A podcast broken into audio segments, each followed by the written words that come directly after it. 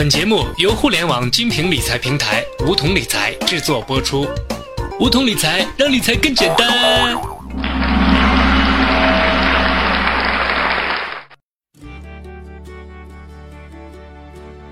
听众朋友们，大家好，欢迎收听梧桐理财学堂，我是梧桐小学弟。本期节目，我们来谈一谈互联网理财。在互联网上投资理财，若以余额宝为起点计算，已接近三年时间。用户从关心今天余额宝收益多少，到关注你们平台会不会跑路，安全已经成为互联网理财的第一关注点。所以，有些基本姿势还是要学会的。小学弟就从我个人的经验来给大家分析一下。首先是一些基本的常识。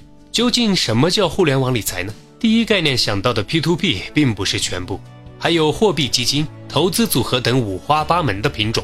从本质上来说，理财就是购买了某种当下有价值且未来存在升值可能的东西，专业术语叫做资产。所以判断理财本金安不安全、收益能不能实现，关键就要看所购买的资产是否靠谱。最火的 P2P，简单的说就是借贷双方通过网络平台直接完成借钱这件事儿。代表模式是美国的 Lending Club 公司，建立一个网站，设立一套风控模型。借钱人线上申请借款，系统自动审核，给予信用评级。投资人根据自身风险承受能力自主投资。投资组合就是不直接把钱借给需要钱的人，借熟人都经常不还钱，网络上的陌生人好怕怕。这些钱要交给某位专业的人士，他负责把你的钱按照一定资产配置逻辑投在各个不同的资产上，最终加权平均提供给你一个综合收益。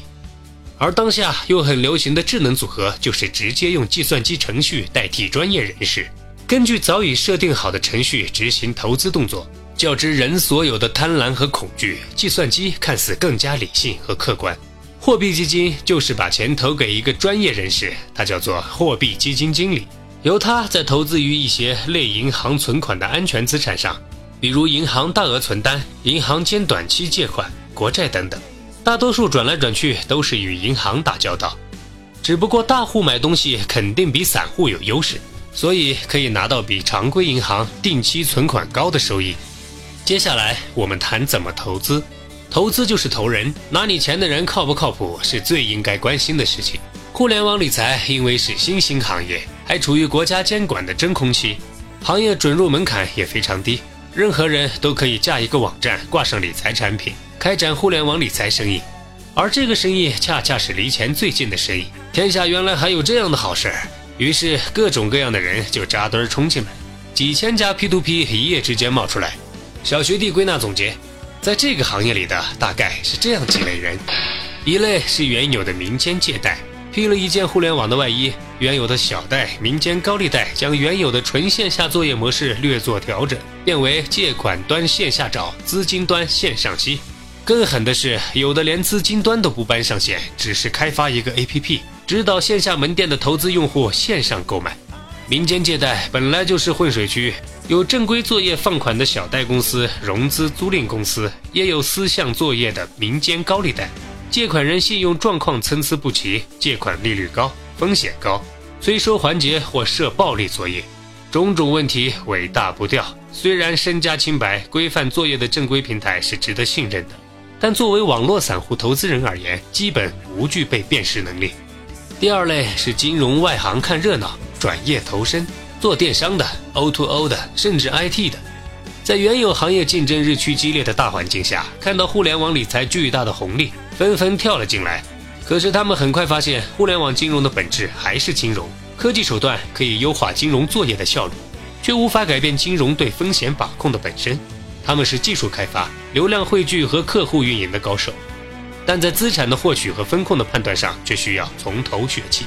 第三类是传统金融机构的转型者，来自银行、券商、保险、信托等传统金融机构，看到原有体制的沉闷和不足，看到新兴行业巨大的市场与机会，他们脱掉西装，离开金融街和陆家嘴，进入中关村和张江。传统金融机构汇聚了最优秀的中国金融人才。有专业教育背景、严格的职业训练、丰富的实际经验，尤其对合规和风险的敬畏明显高于其他类从业者。但他们的短板也非常明显，因为一直高大上，不太懂用户的需求，更不会粉丝互动。产品是专业，但是不接地气。还有一类就是偷梁换柱、挂羊头卖狗肉，也就是做假标、虚标、搞自融。通常这类平台幕后老板都有自己的实体企业。